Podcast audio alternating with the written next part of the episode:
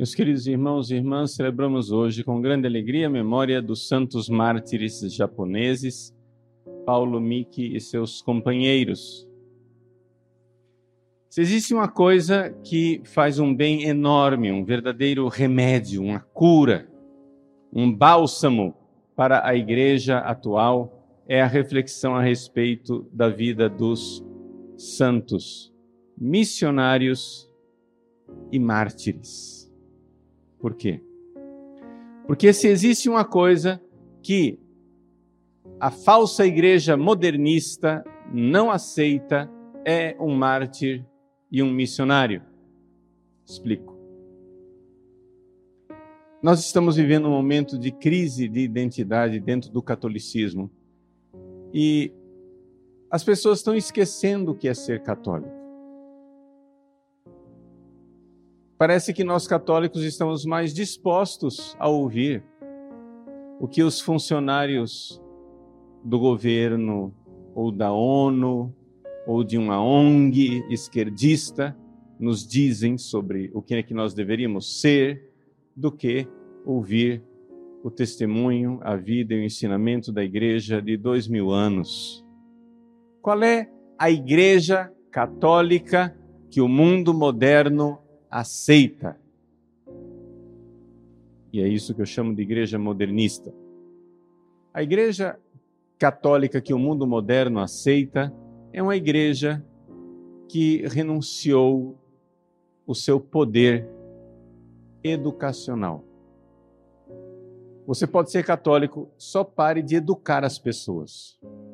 Deixe que quem vai educar as pessoas vão ser os funcionários do governo, vai ser o MEC, vai ser a ONU, vão ser os modernos, eles é que vão pôr as ideias na cabeça dos nossos filhos.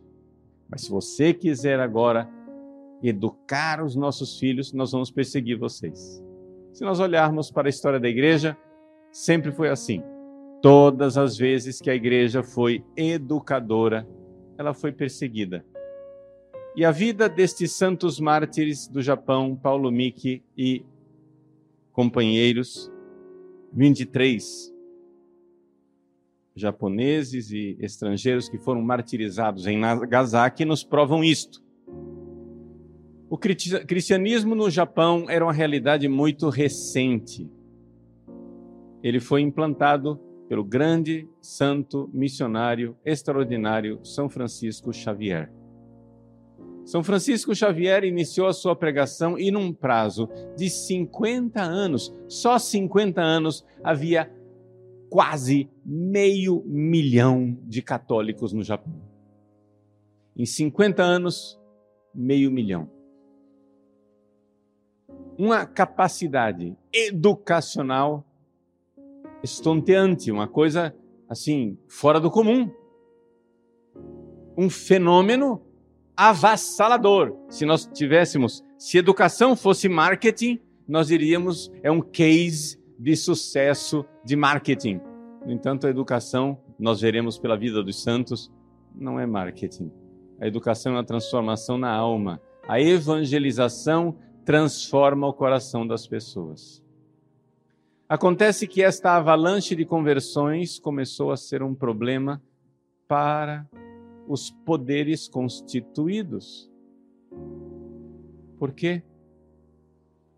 Porque os cristãos ensinam que convém antes obedecer a Deus do que aos homens.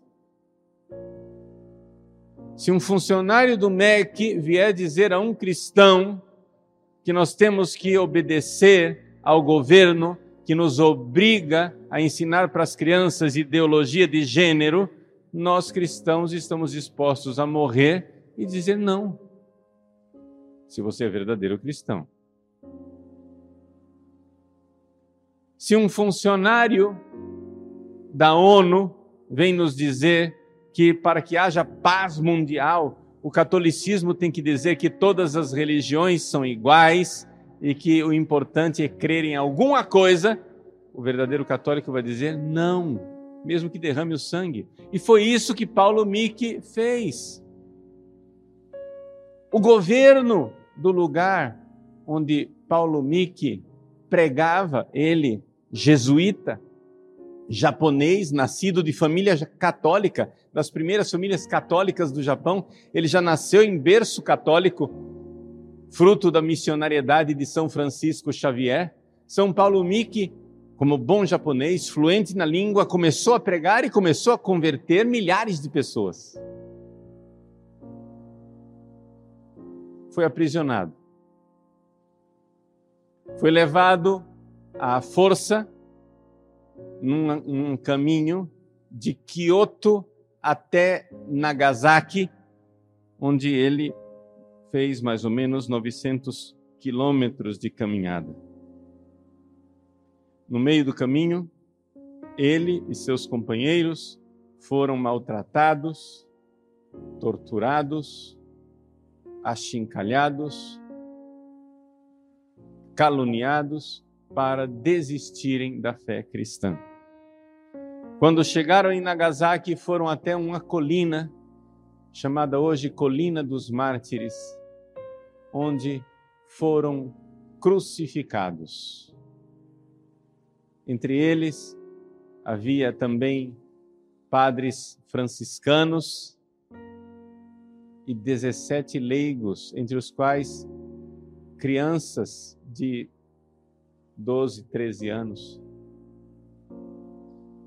E Paulo Miki, do alto da cruz, como bom japonês, começou a pregar.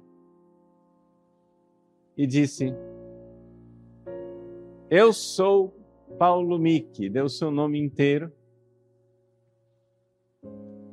Sou japonês, como vocês.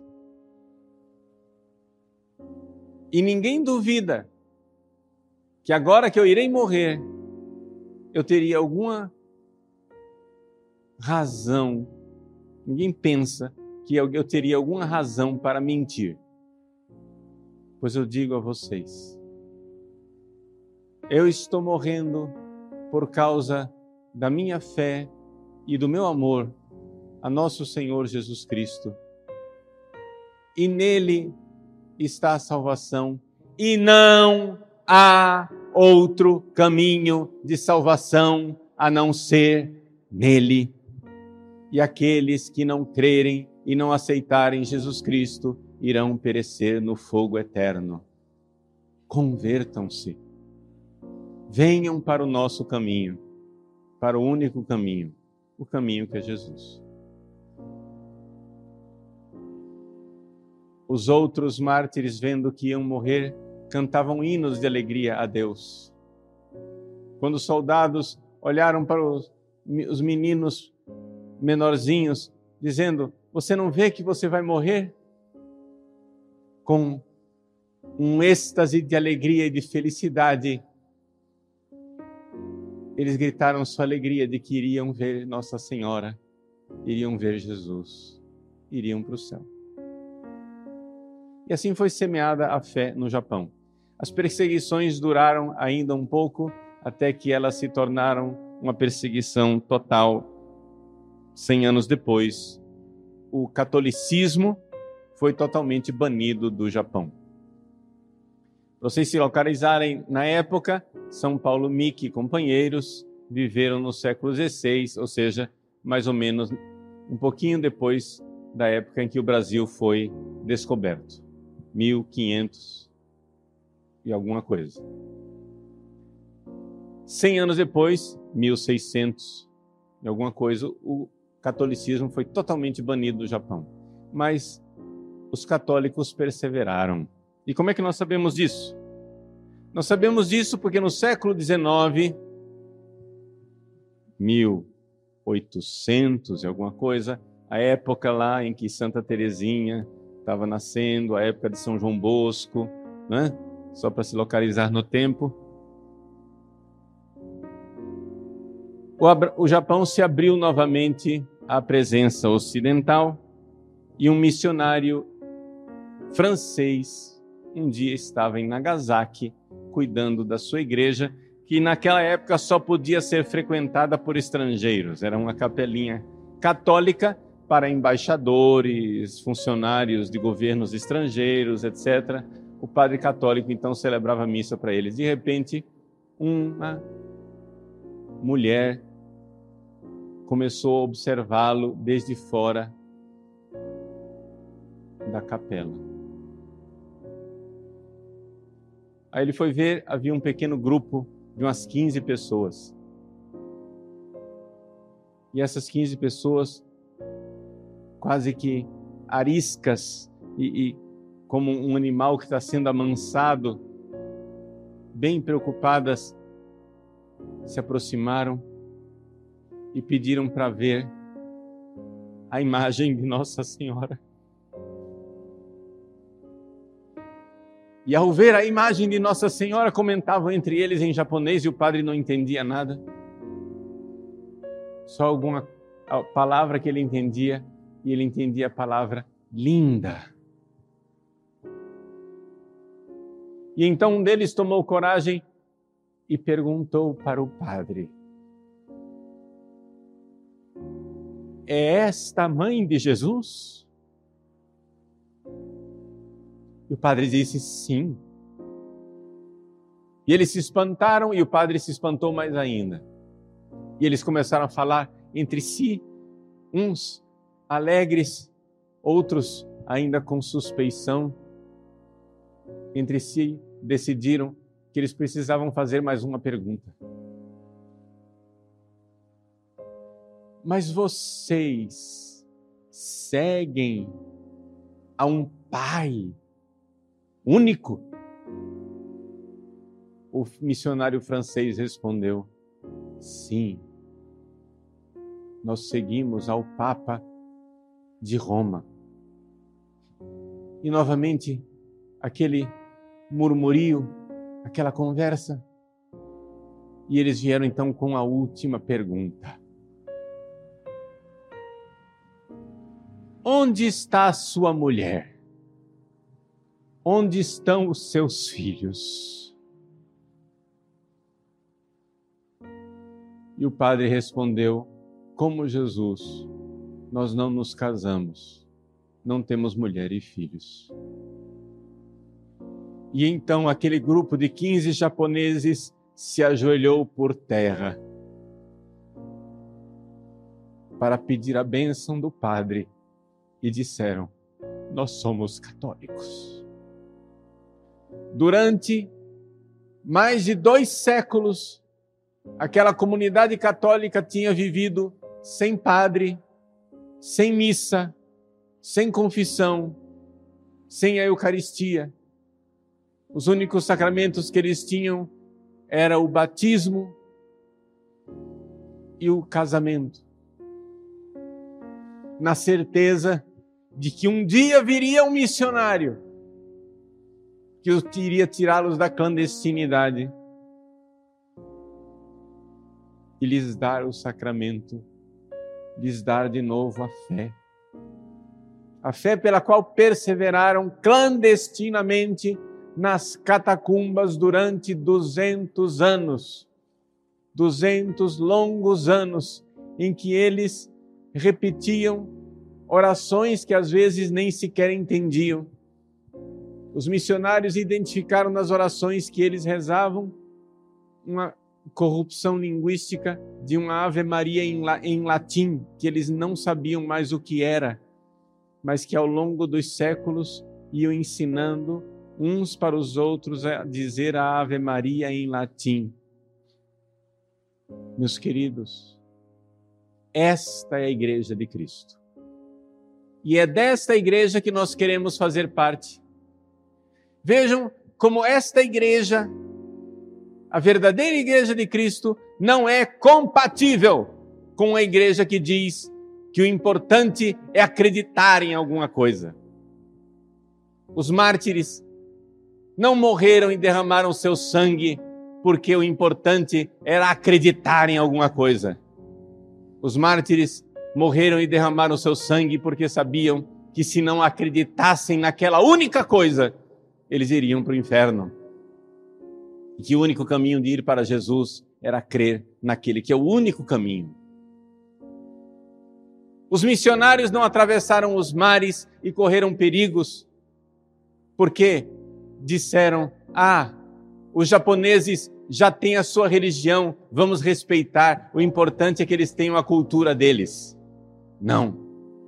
Eles foram missionários porque sabiam que, seguindo as suas religiões, estavam seguindo falsos deuses, demônios, se perdendo e indo para o inferno.